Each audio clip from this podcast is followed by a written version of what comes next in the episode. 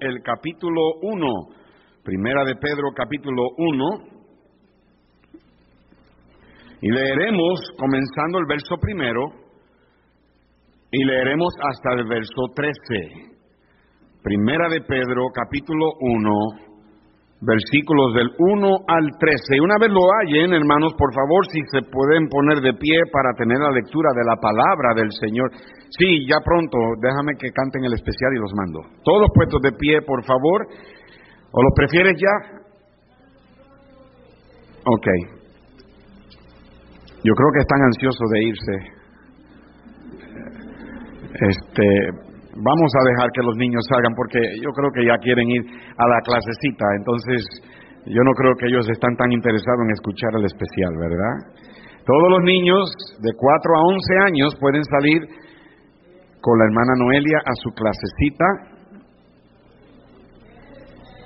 Vas a necesitar alguna jovencita aquí que pueda ayudar. Abby, would you ¿Ah? Una bien activa, una muchacha que quiera ir allá y ayudar a la hermana ¿Tú puedes, hija? Ok, ahí va, este, no Jennifer, pero... Tania. Yo sabía, lo que yo quería saber si ella se acuerda de su nombre.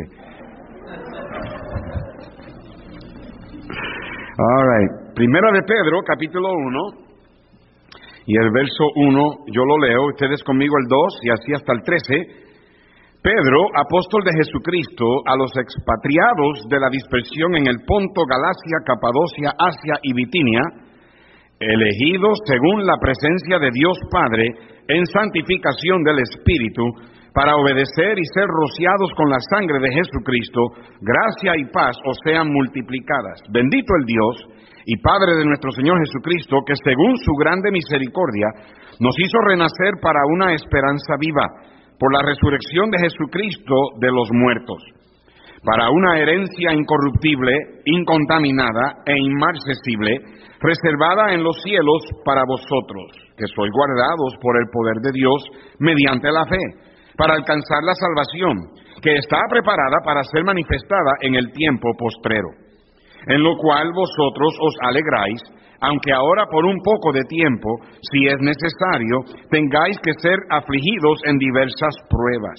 para que sometida a prueba vuestra fe, mucho más preciosa que el oro, el cual aunque perecedero se prueba con fuego, sea hallada en alabanza, gloria y honra cuando sea manifestado Jesucristo, a quien amáis sin haberle visto, en quien creyendo, aunque ahora no lo veáis, os alegráis con gozo inefable y glorioso obteniendo el fin de vuestra fe, que es la salvación de vuestras almas.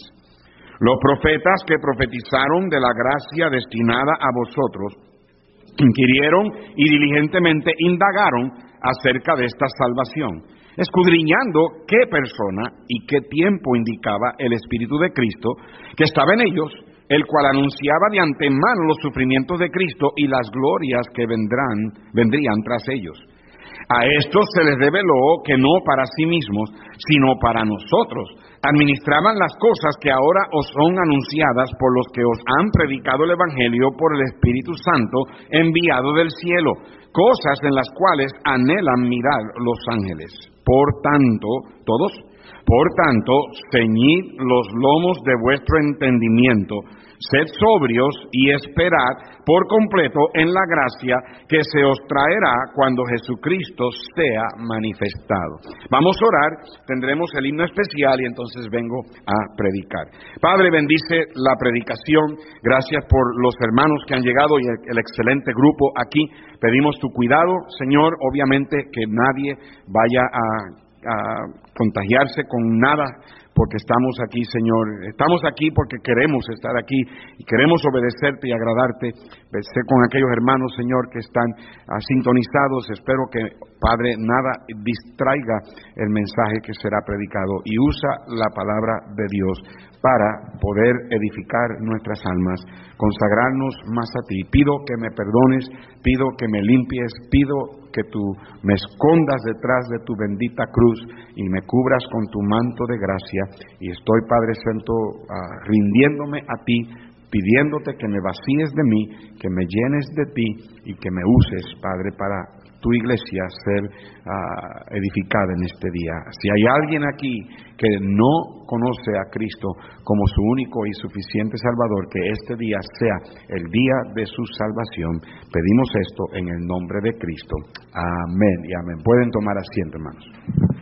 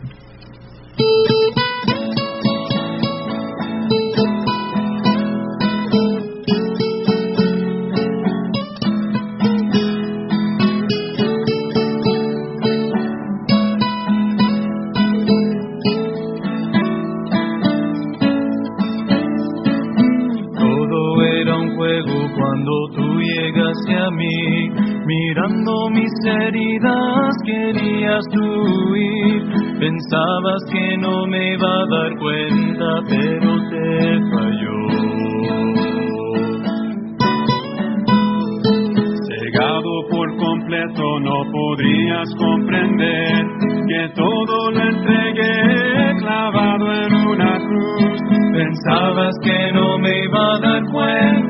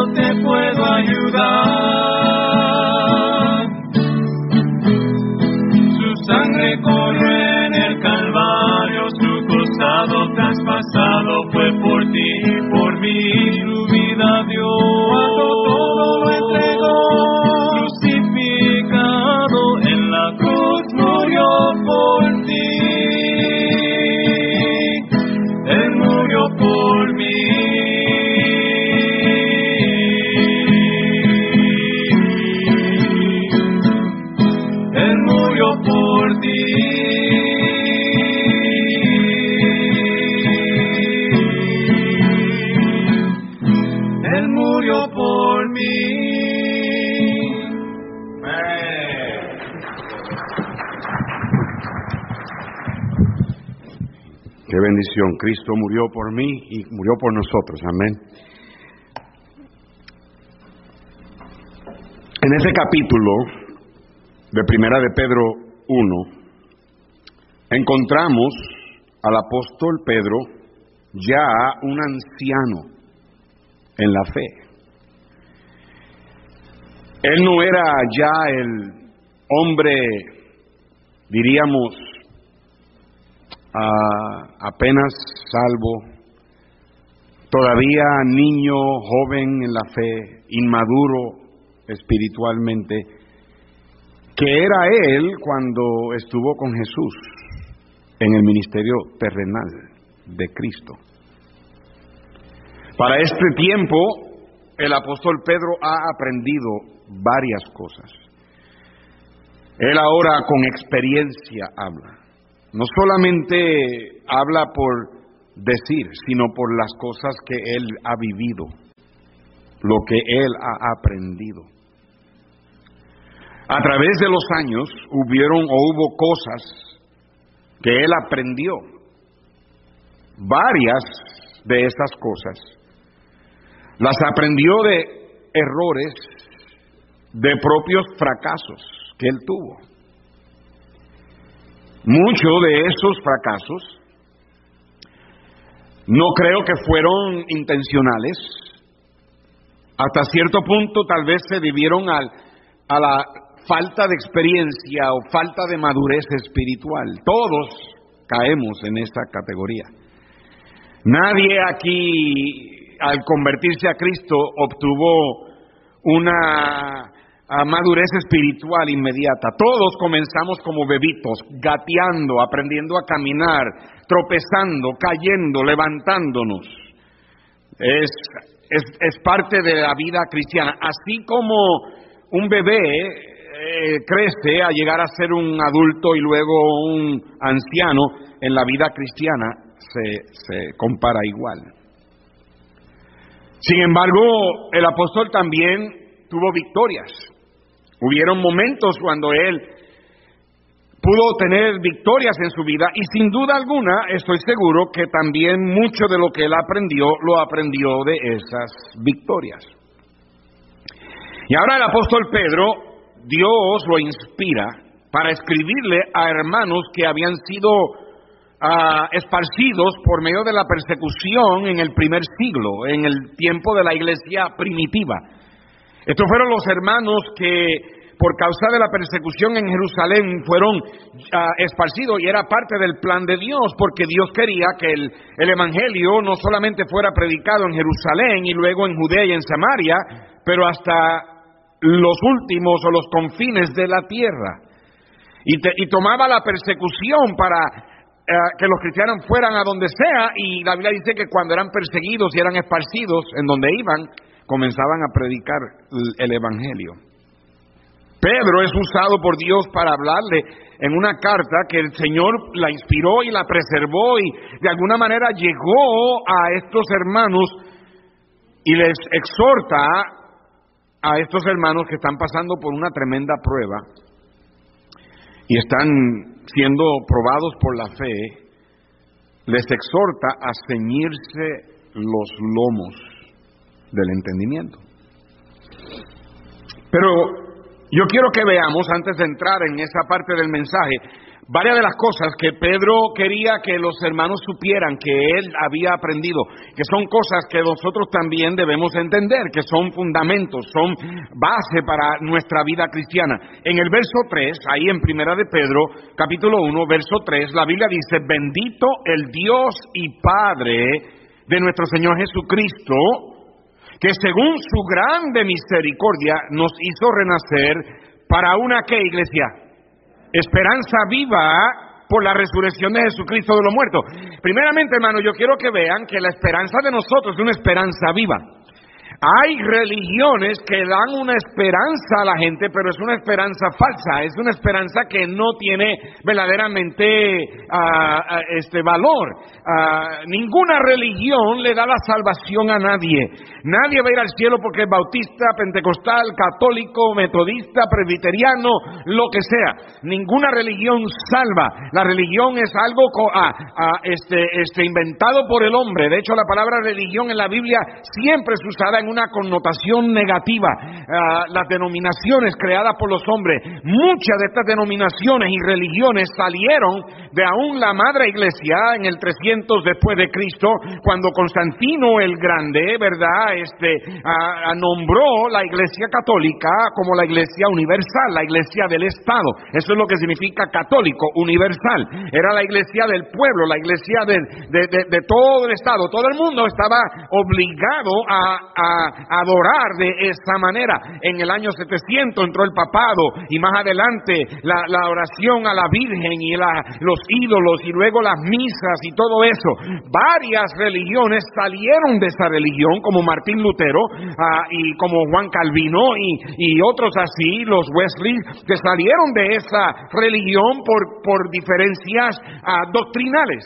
Ah, encontraron, por ejemplo, Martín Lutero que iba subiendo las escaleras allá en, en, donde él estaba, se me olvida ahora, y estaba haciendo eso para ganarse el cielo, cuando leyó la Biblia y vio que el justo vivirá por la fe, se salió de la iglesia católica y comenzó la iglesia luterana, y él puso una tesis ahí de 90 puntos, porque la salvación este, no es por, la, por medio de la iglesia católica y porque es por fe y todo eso, pero aún Lutero, con su religión, bautizaba bebitos y hasta perseguía a cristianos.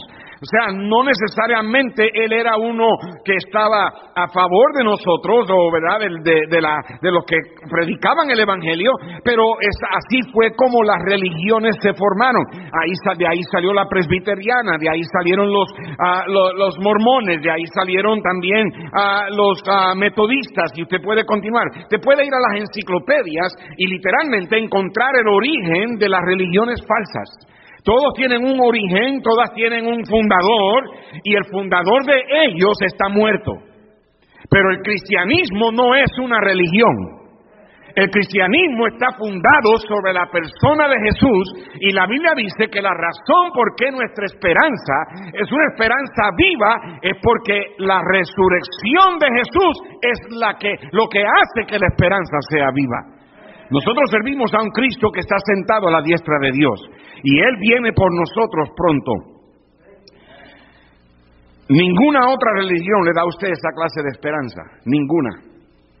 Luego nos enseña en el versículo 4 que esta esperanza incluye una herencia. ¿Alguien aquí alguna vez ha recibido una herencia de algún familiar, un tatarabuelo, tataratataratia, este, un, una mamá que te dejó una herencia, o sea, monetaria, o te dejó cierto terreno, uh, se lo, ¿verdad? Te lo dejó y te firmó. ¿Alguien así alguna vez ha recibido? Nadie quiere admitir, ¿verdad? Este, uh, yo sé de personas que han recibido herencias. Y las herencias tienen algo en común aquí. Todas las herencias aquí son temporeras. Porque si es dinero, en algún momento dado lo vas a gastar y te vas a quedar sin dinero, te vas a quedar sin herencias. Un terreno eventualmente o lo vendes o si lo, lo mantienes en la familia, se lo pasas a otra familia y cuando viene a ver, en algún momento dado deja de ser tuya Okay. La herencia nunca es de nosotros para siempre. Ah, en mi caso, si yo heredo algo de mi papá, serán las deudas. Yo no tengo nada que heredar de él, ¿verdad? No. Ah, es, es, es, es, simplemente el hecho de que herencias aquí no son perdurables, pero nuestra herencia, de acuerdo a la Biblia, es incorruptible, es incontaminada, es inmarcesible y está reservada para nosotros en el cielo no aquí en la tierra, en el cielo. Eso es lo que nos enseña a nosotros más todavía la doctrina de la seguridad del creyente. En el verso 5 dice que sois, ¿cuál es la próxima palabra? Guardados por el poder de quién? De Dios mediante qué? La fe. Mira hermano, nadie aquí fue salvo porque tú te portaste bien. Nadie aquí fue salvo porque tú pasaste al frente en una iglesia. Nadie aquí fue salvo porque te bautizaron. Nadie aquí es salvo porque usted hace algo, nadie aquí es salvo porque eh, sintió una experiencia, nadie es salvo porque va ha sido criado en el Evangelio, nadie. Todo el mundo que es salvo ha sido salvo porque Cristo le dio un nuevo nacimiento. Toda persona tiene que tener, ok, déjame poner de esta manera, toda persona que ha nacido dos veces muere una vez a menos que Cristo venga primero. Toda persona que no nace otra vez muere dos veces. ¿Entendieron? Vuelvo y lo digo. Toda persona que ha nacido otra vez tiene dos nacimientos y solamente muere una vez. ¿Ok? Mi hermana Inés, que se fue con el Señor no hace mucho, ella tuvo dos nacimientos, el nacimiento físico y el nacimiento espiritual y murió una vez, pero para el cristiano la muerte es solamente una transferencia de, vivienda.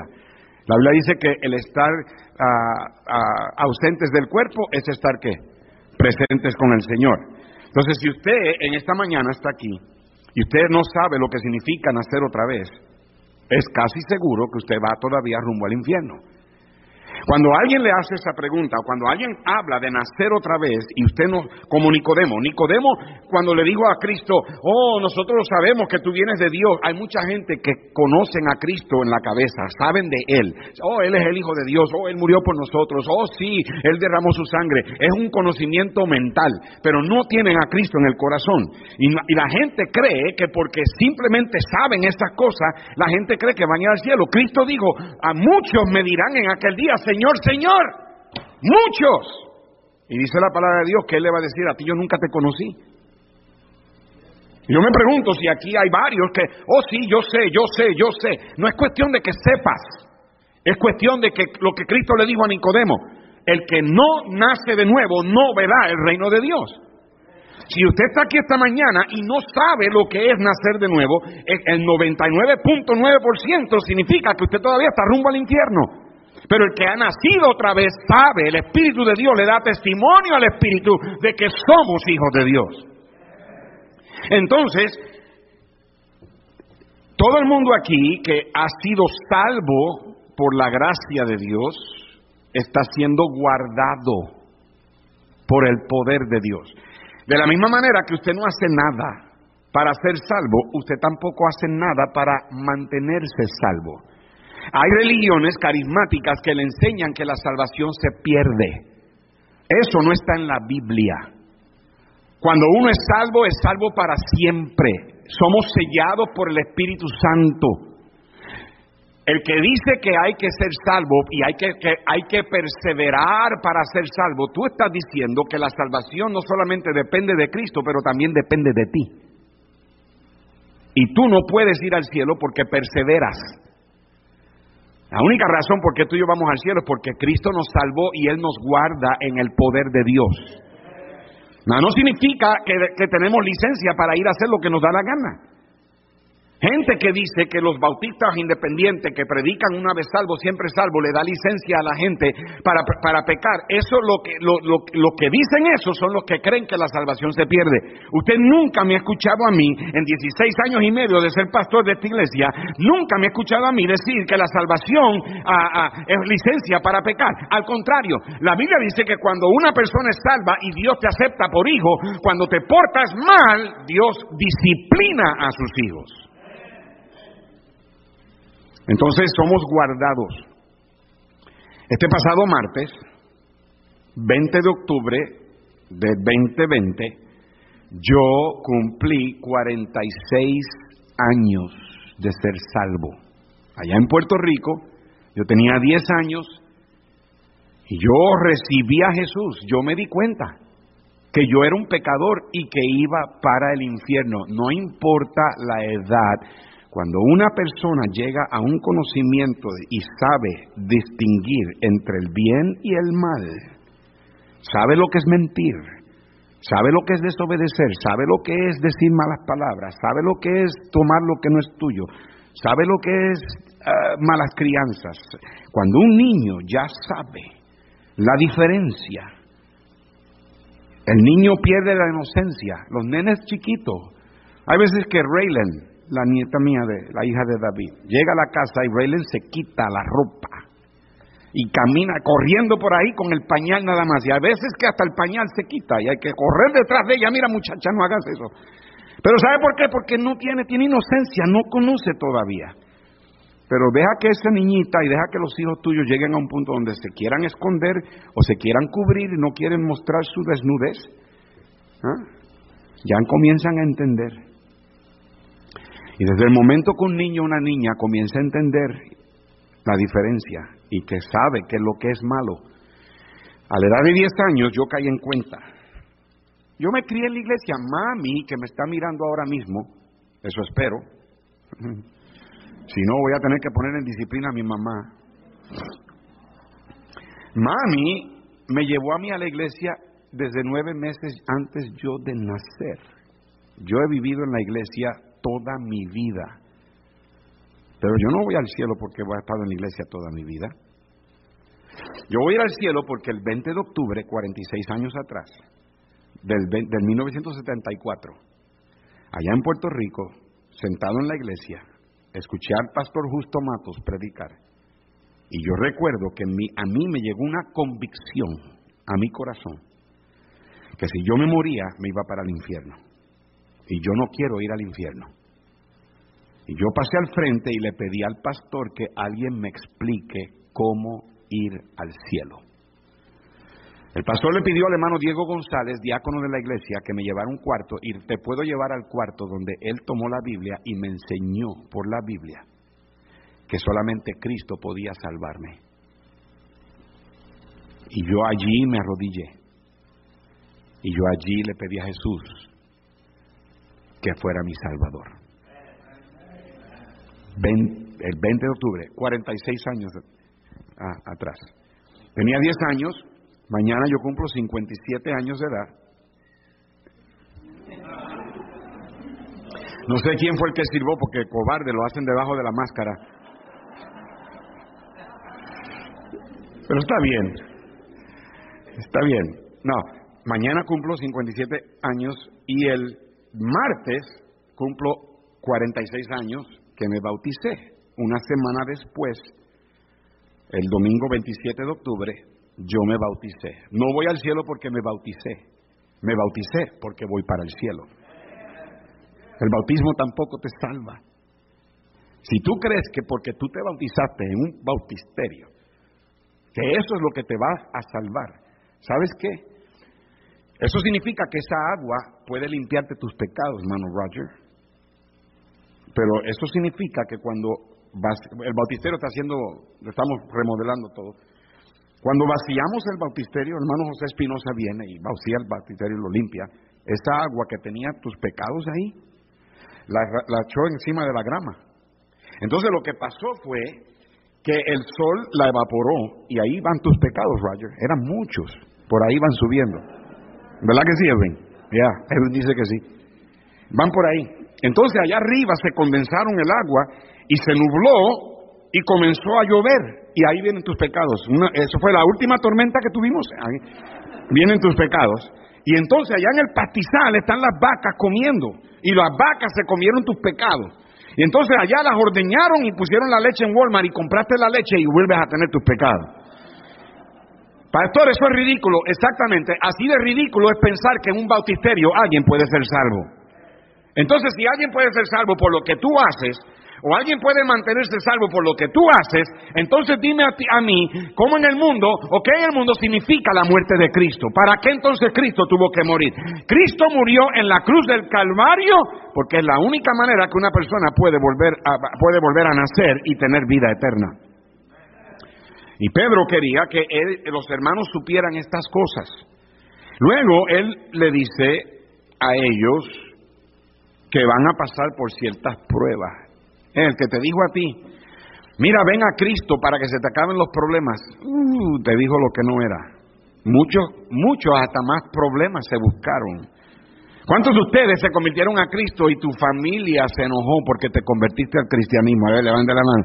Ahí nada más empezaron los problemas. ¿eh?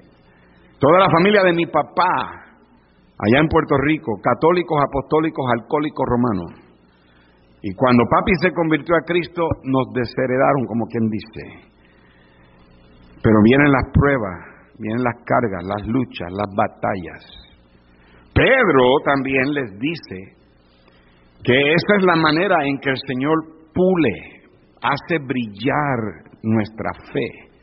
Dice en el versículo 7, para que sometida a prueba vuestra fe, mucho más preciosa que el que. ¿A cuántos de ustedes les gustaría que alguien te regalara un lingote de oro valorado en mil dólares? ¿Verdad que sí? Ustedes que no levantaron la mano son unos mentirosos. A todos nos gustaría. ¿Ok? La Biblia dice que la prueba de nuestra fe hace la fe más preciada que el oro, el cual, aunque perecedero, se prueba con fuego. La, la, meta del Señor es que nuestra fe sea hallada en alabanza, gloria y honra cuando Cristo venga. Pero Pedro también quería que ellos supieran cómo poder pasar la prueba. La vida cristiana es comparada a una guerra, perdón, a una carrera, y a una guerra también, pero en este caso a una carrera. Deja tu mano ahí en Primera de Pedro 1 y ve hacia atrás al libro de Hebreos capítulo 12. Hebreos capítulo 12, comenzando con el verso 1, por tanto, nosotros también, teniendo en derredor nuestro tan grande nube de testigos, y los testigos, ahí no son los testigos de Jehová, estos testigos son las personas que han sido nombradas en el capítulo 11, que ya corrieron la carrera primero que nosotros y nos dejaron el ejemplo para nosotros seguir adelante. Dice, despojémonos de todo qué. ¿Todo qué? Peso. Y no está hablando del peso mexicano. Está hablando de aquellas cosas que cargan nuestras vidas, aquellas cosas que nos, nos ah, diríamos, ah, no, no, no, nos deja, no nos, nos impide que podamos correr la carrera. ¿okay? Cuando, cuando yo últimamente, en estos últimos meses, he estado haciendo ejercicio, corriendo mi bicicleta, eh, obviamente no me voy a poner un traje con corbata y zapatos de vestir y todo esto porque eso sería un impedimento, no necesariamente malo. El peso no necesariamente sea malo, pero puede que te impida. Y dice, no solamente despojarnos del peso, pero también del pecado que nos asedia, que nos está acosando, que constantemente nos rodea. Ese pecadito que tú a cada rato tienes que luchar con él, Dios nos dice que para poder correr la carrera tenemos que despojarnos de eso. Y entonces Él nos dice que corramos con paciencia la carrera que tenemos por delante, puesto los ojos en Jesús, el autor y consumador de la fe. Estamos en una carrera en la vida cristiana y debemos despojarnos de esas cosas que impiden que corramos la carrera. La pregunta es ¿Cómo? La respuesta nos da Pedro en Primera de Pedro 1.13. ¿Cómo lo hacemos? Por tanto, ceñid los que lomos de vuestro qué? Entendimiento. Ahí en Primera de Pedro 1.13. ¿Qué es ceñir? La Biblia en inglés lo, lo, lo describe gird up. Gird viene de la palabra girdle. Voy a tener que tener cuidado como hablo aquí. Es una faja. Cuando dice ceñir, es fajarte, amarrar, apretar. Esa frase era bien común en los días de la Biblia, ceñir los lomos, ceñir las caderas, la cintura. Vaya conmigo a Éxodo capítulo 12. Éxodo 12 y el verso 11. Éxodo 12, 11. Dice la palabra del Señor. Y lo, este, este, este capítulo, mírame aquí antes de que lo leamos. Este capítulo trata con las instrucciones de Dios a Moisés cuando instituyó la Pascua. Cuando eh, Israel iba a salir de Egipto, ellos tuvieron la, Pascua. Eh. Aquí el mes primero para los judíos es el mes de abril, por eso es que en abril usualmente se celebra Easter y ellos van a, comer la Pascua, un, rito que Dios quiso que el pueblo de Dios tuviera para identificarlo de, de las demás naciones. Y en el capítulo 12, verso 11, le dice cómo comerla. Dice, y lo comeréis así ceñidos vuestros lomos, vuestro calzado en vuestros pies y vuestro bordón en vuestra mano, y lo comeréis como? Apresuradamente. Es la Pascua de Jehová. Noten la palabra apresuradamente. Ellos estaban supuestos a amarrarse este cinto, era como un cinto de cuatro a seis pulgadas de cuero, de piel usualmente, que estaba amarrado alrededor de la cintura, especialmente el hombre, y Dios le dice, cuando coman la Pascua, van a comerla preparados, listos, ya con los pies, con el calzado, y los lomos amarrados, y la van a comer apresuradamente. Yo quiero que noten que es un retrato de estar listos, preparados. Eso es lo que significa ceñir. Vamos a otro versículo. Primera de Reyes, capítulo 18, verso 46. Primera de Reyes, capítulo 18, verso 46. Dice, también lo tenemos en la pantalla para los hermanos en YouTube, dice, y la mano de Jehová estuvo sobre Elías, el cual que hizo? Ciñó, ¿qué, qué ciñó? sus lomos y corrió delante de Acab hasta llegar a Jezreel. yo no sé si tú comprendes todo lo que pasó aquí. En el capítulo 17 de Primera de Reyes hubo la, la contienda entre Dios y Baal. ¿Se acuerdan? Que subieron al Monte Carmelo y en el Monte Carmelo los primeros ah, horas del día, hasta el mediodía, eh, Elías le dijo a ellos, ah, órenle a Baal para que mande fuego del cielo y, queme el, holocausto. Y esa gente brincó y bailó y se cortaban y, ah, Baal, y, Elías estaba ya riéndose y burlándose. Dijo, mira, a lo mejor está dormido, habla de más duro, se fue de vacaciones, quién sabe qué.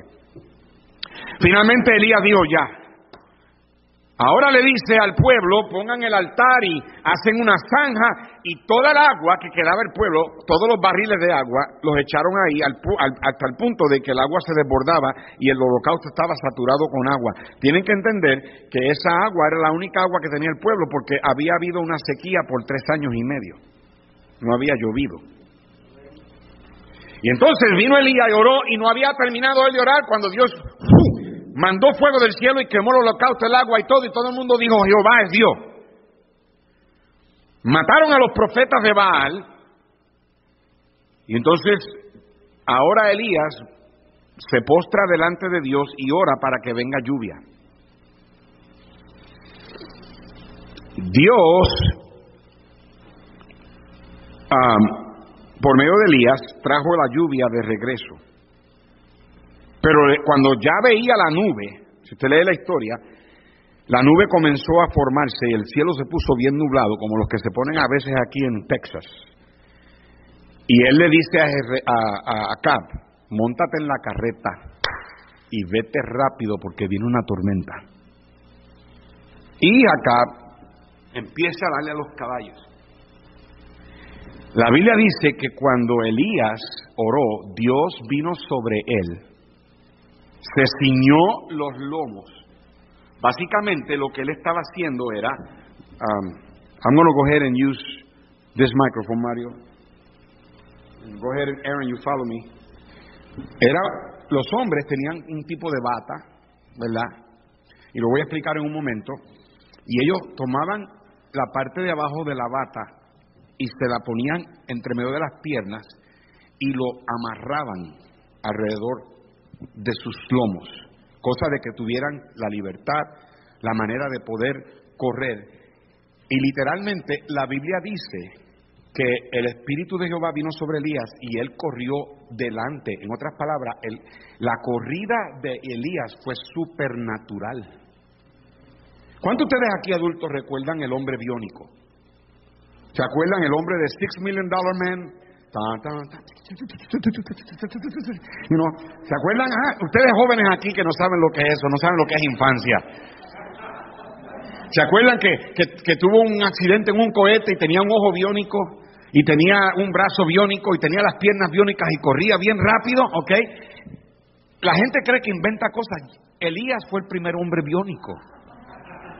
Dios le dio a Elías una fuerza espiritual a tal grado que él corrió más rápido que las carretas, la carreta de acá. Y, llegó a Israel primero que acá. Pero él se ciñó los lomos. Vamos a otro versículo. Y esto es un retrato de la velocidad. Yo quiero que noten la, eh, eh, la, conexión. Primero vimos el retrato de, lo, de estar listo, es la, la prisa, Ahora vemos la, velocidad.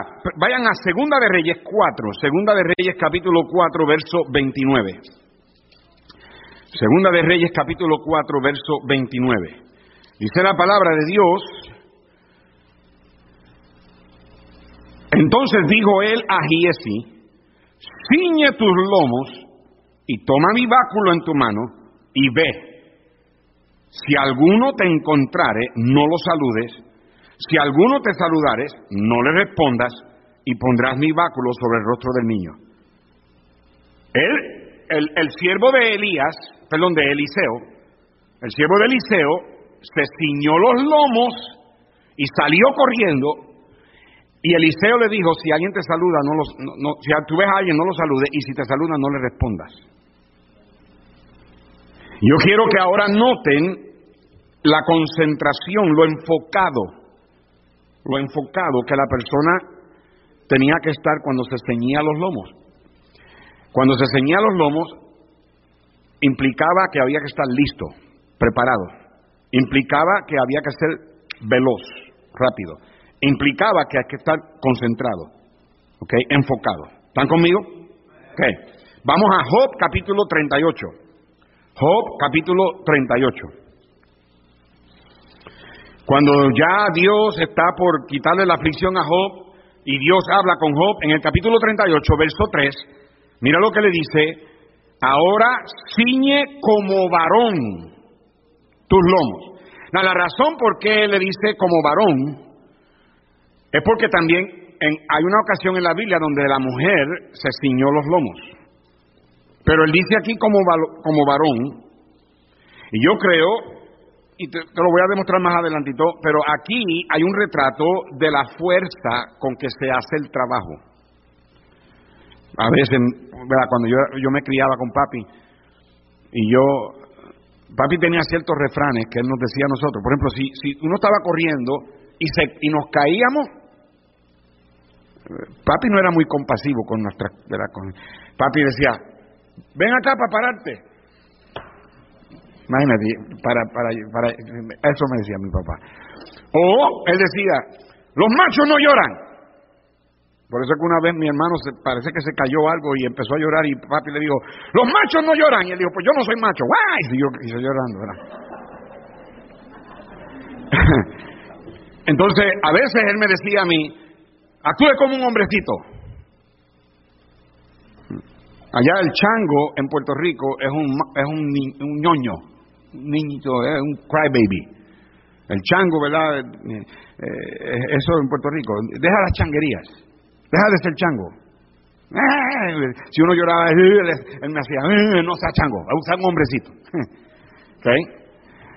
Entonces, cuando Dios dice ciñe como varón, está dando un retrato de, la fuerza con, que, con el que el trabajo se hace. So, hay una conexión en la rapidez, hay una conexión en la preparación, hay una conexión en, lo enfocado, hay una conexión con, la fuerza. ahí mismo en Job capítulo 40, verso 7, vuelve y se lo dice, ciñete ahora como varón tus lomos.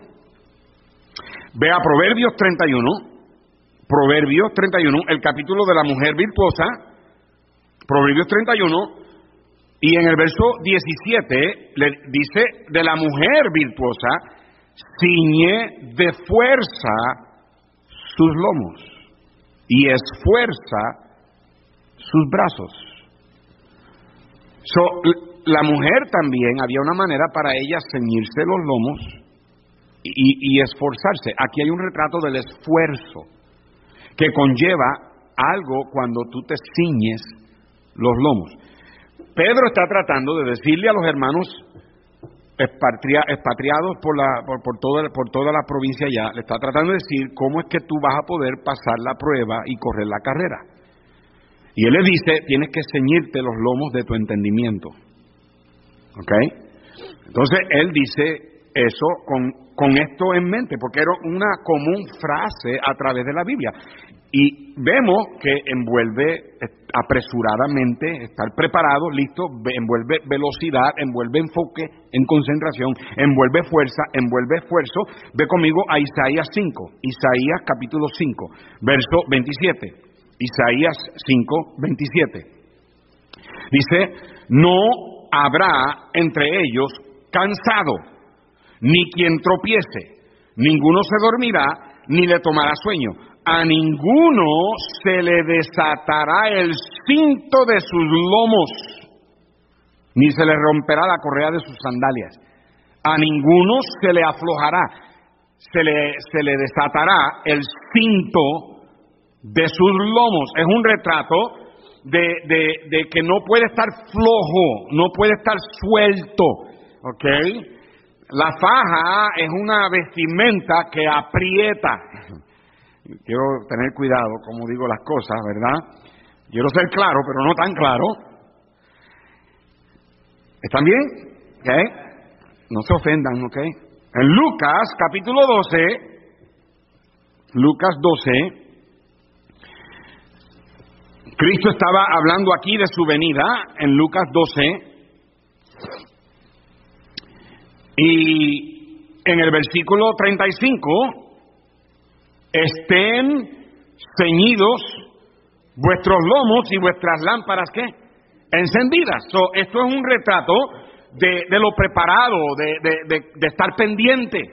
So, el ceñirse los lomos envolvía apresurado o listos, envolvía velocidad, envolvía enfocarse, envolvía uh, esforzarse, envolvía fuerza, envolvía este, no dejarlo suelto, no podías dejarlo descontrolado, no podías eh, tener el, cinto ah, desatado. Ah, aquí vemos que hay que estar pendiente, ¿ok? Ahora, con eso en mente, vamos a Primera de Pedro 1.13. En nuestro texto, en Primera de Pedro, capítulo 1, verso 13.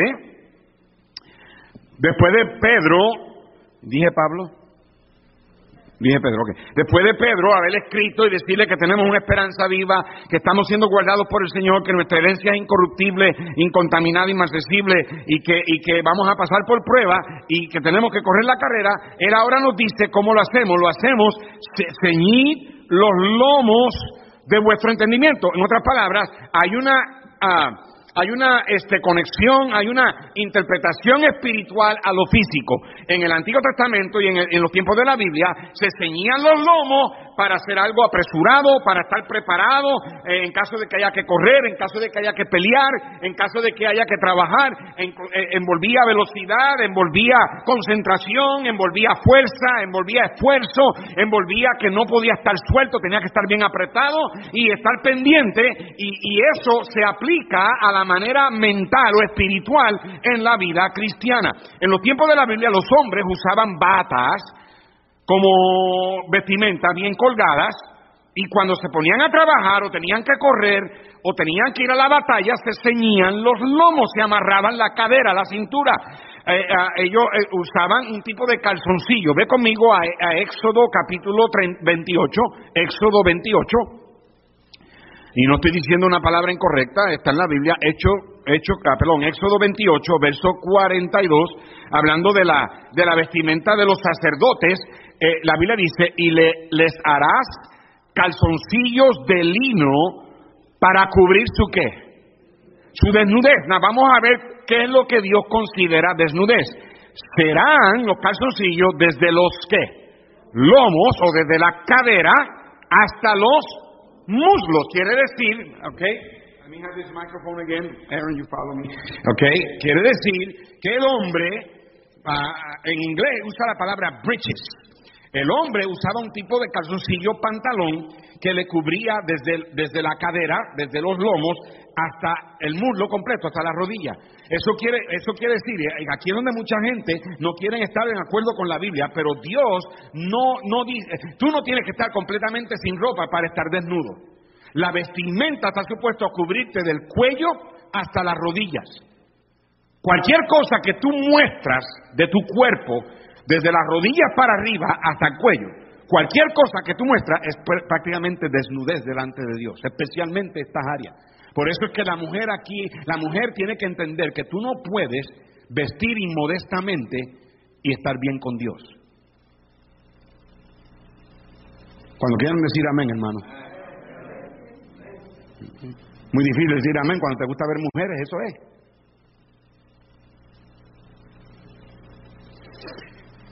El calzoncillo cubría hasta el muslo entero. Por eso era que era fácil para ellos agarrar el cinto lo aflojaban, agarraban la bata y la metían entre las piernas y se la amarraban alrededor de los lomos. Eso los hacía a ellos poder estar libres para correr, para pelear, para trabajar. Daba cierta libertad, había cierto control. Es una faja, amarraba.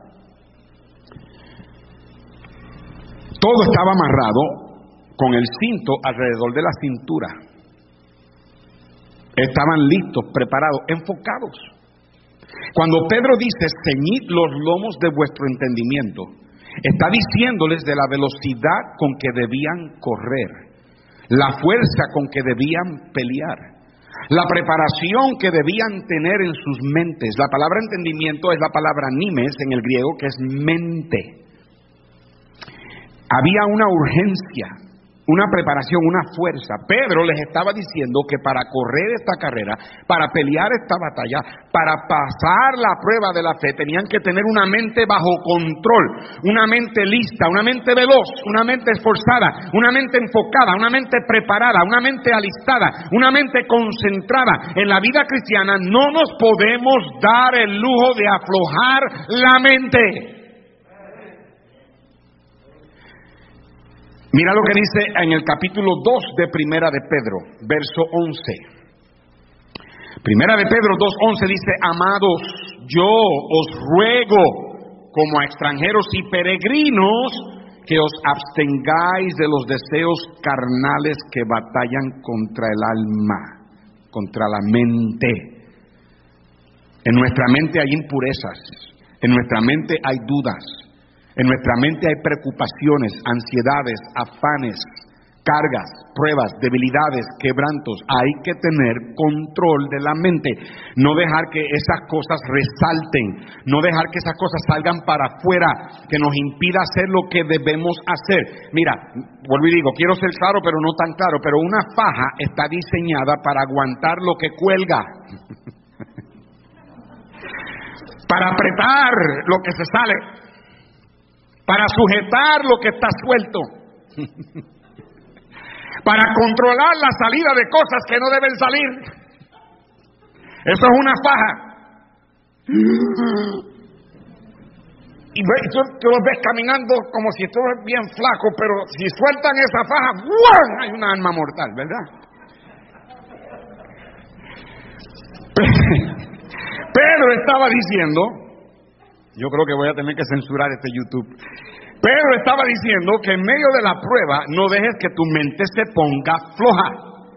No dejes que en tu mente tu mente se debilite, que te sea un estorbo para correr, para pelear, para trabajar. Es muy difícil hacer algo cuando uno tiene ropa que no le sirve. Cuando tú tienes ropa muy grande, Hermano Miguel Hernández, venga acá, hermano. Venga acá.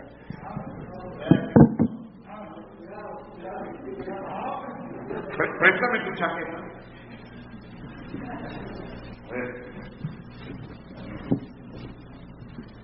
Yo me pongo la chaqueta del hermano Miguel Hernández. Sí. Cabemos los dos.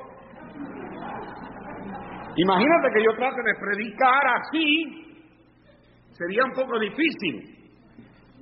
O imagínate que el hermano Miguel. Trate de poner la mía.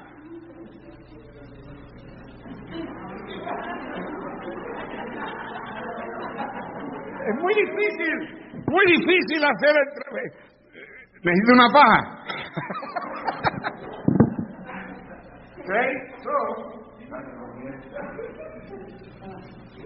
La, vida, la vida cristiana, hay veces que el Señor compara la vida cristiana, la compara a la vestimenta.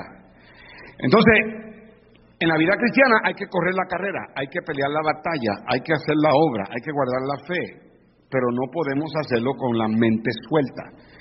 Ve conmigo Romanos 12, este versículo muy conocido en el capítulo 12, verso 1 de Romanos 12. Dice la Biblia, así que hermanos, os ruego por la misericordia de Dios que presentéis vuestros cuerpos en sacrificio vivo, santo, agradable a Dios, que es vuestro culto racional. Y dice, no os que conforméis. No te conformes, no te amoldees a este siglo. La palabra siglo, la palabra cosmos, que significa, ¿de dónde sacamos la palabra cosmético? Arreglo. Ah, Es la palabra mundo. No te dejes llevar por el sistema o el cosmético o la agenda o el, el, el pensamiento del mundo. Dice, sino transformaos por medio de la renovación de vuestro qué, hermanos. La, mucho de la vida cristiana es de la manera que tú piensas. Es como tú piensas. Dice, para que comprobéis cuál sea la buena voluntad de Dios, agradable y perfecta.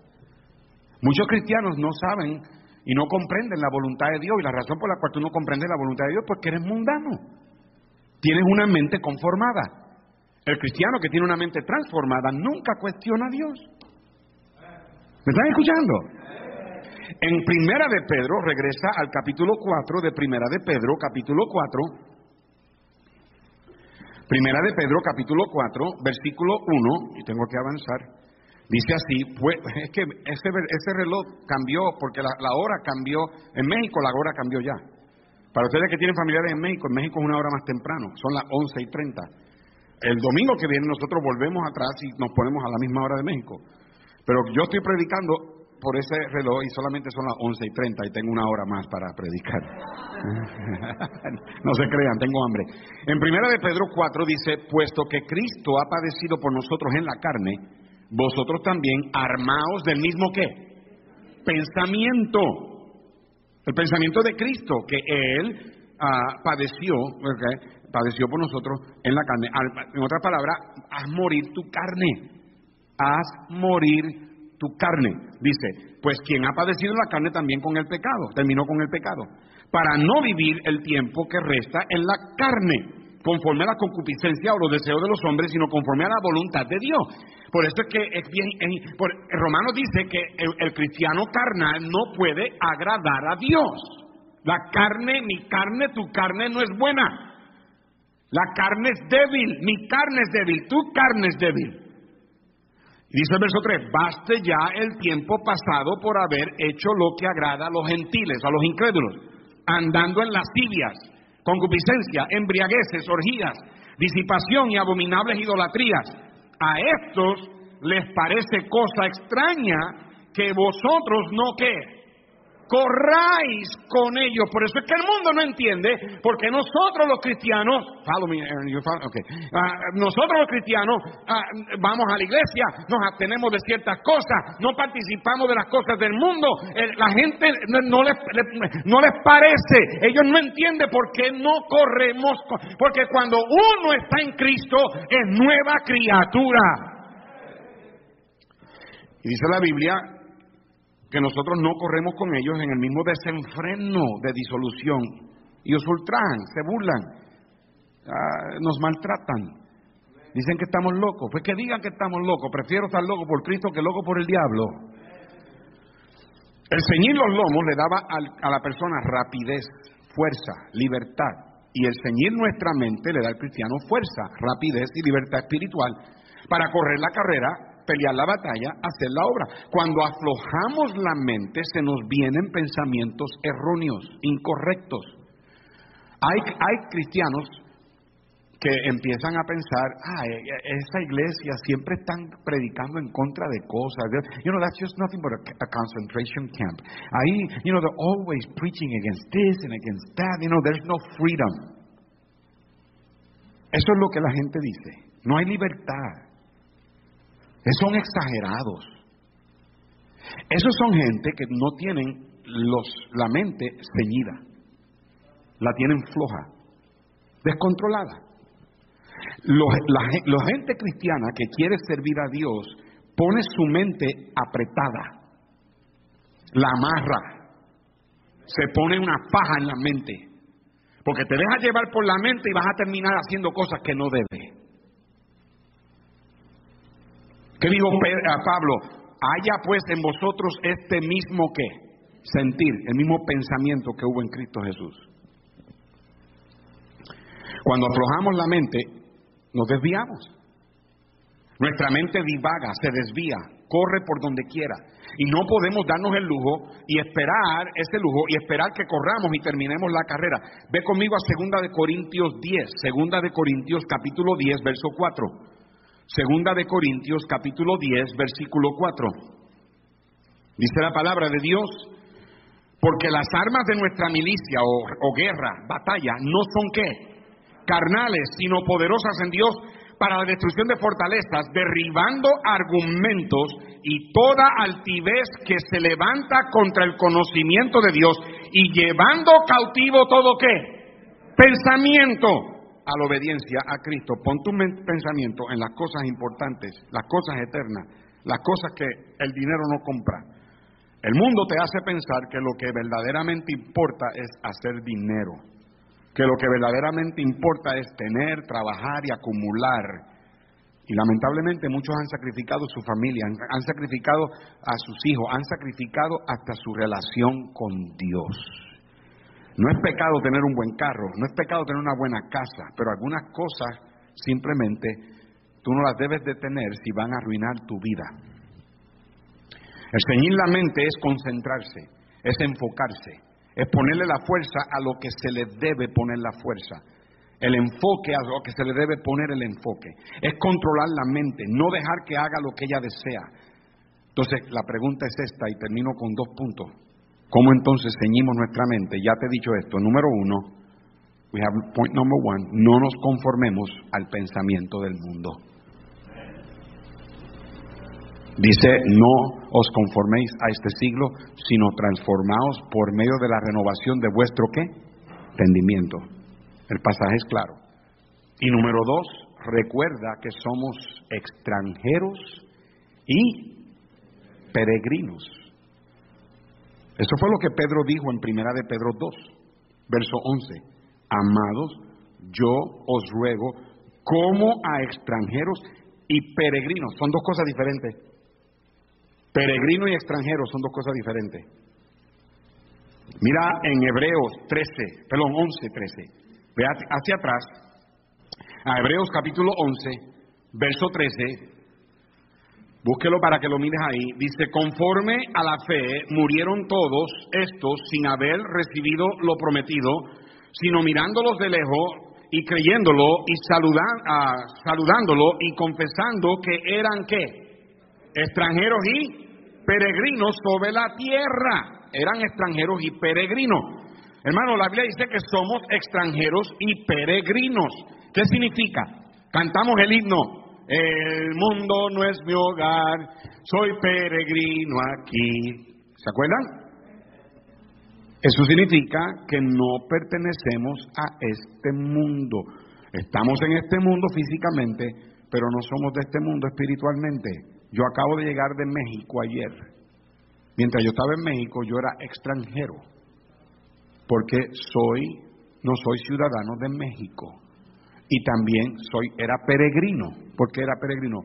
Porque yo estoy, estaba ansiando llegar a mi patria. Hay gente que solamente son extranjeros. Hay muchos aquí que son extranjeros porque viven aquí, pero este no es tu país. Yo entiendo. La Biblia dice que como cristianos no solamente somos extranjeros, somos también peregrinos.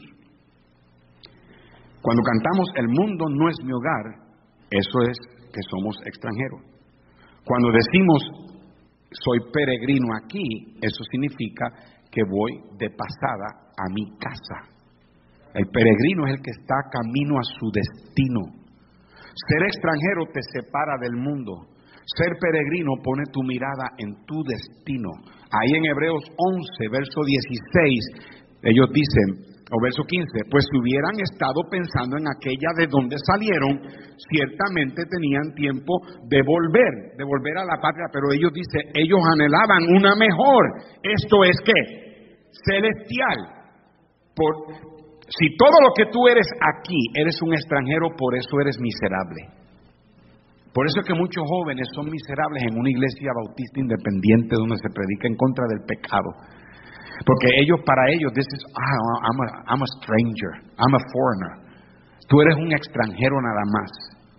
Si todo lo que tú eres es, extranjero, vas a ser miserable.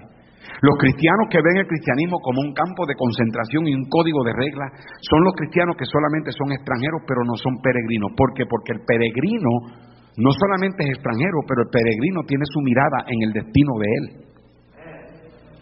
Ser extranjero no es envolverte en lo mundano. Ser peregrino es envolverte en lo celestial. Ser extranjero te despega de este mundo, ser peregrino te pega al mundo venidero. Dios no tuvo la intención para que nosotros los cristianos viviéramos la vida cristiana aquí en la tierra sin poner la mirada en el cielo. En, en Colosenses dice, a buscar las cosas de arriba y no las de la tierra.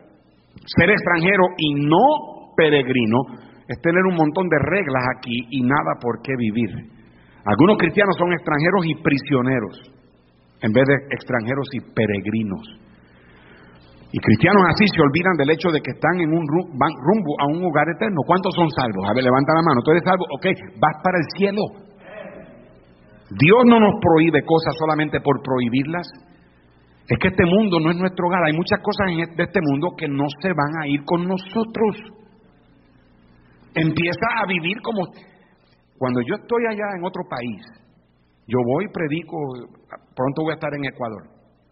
Yo voy allá y voy y predico en Ecuador y estoy allí, soy un extranjero, pero yo no soy eh, un extranjero que se va a quedar ahí.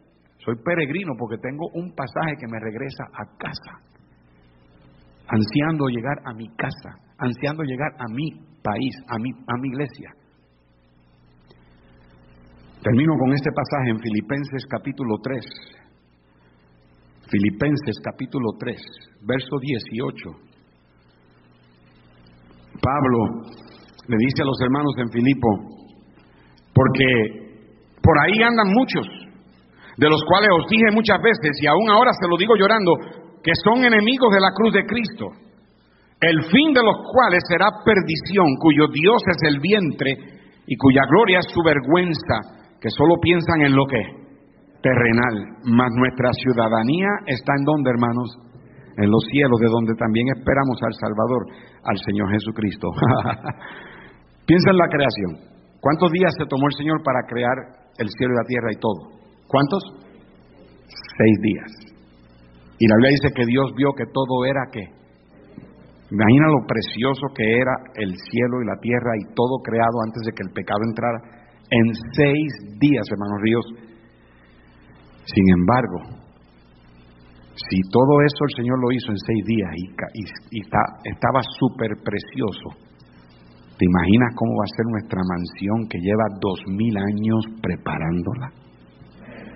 Cristo dijo, no se tuve vuestro corazón, creéis en Dios, creed también a mí. En la casa de mi Padre hay muchas que voy pues a preparar que lugar. Pedro ya no es el cristiano inmaduro que negó al Señor. Él ahora es un anciano. Y le dice a los hermanos, tienen una esperanza viva, una herencia incorruptible, somos guardados por su mano y hay que pasar la prueba. Pero para hacerlo tenemos que ceñir nuestros lomos del entendimiento. ¿Cómo? No conformándonos a este mundo y no olvidándonos que somos extranjeros y peregrinos. Si tú estás aquí esta mañana y no sabes que has nacido otra vez. No juegues con tu alma.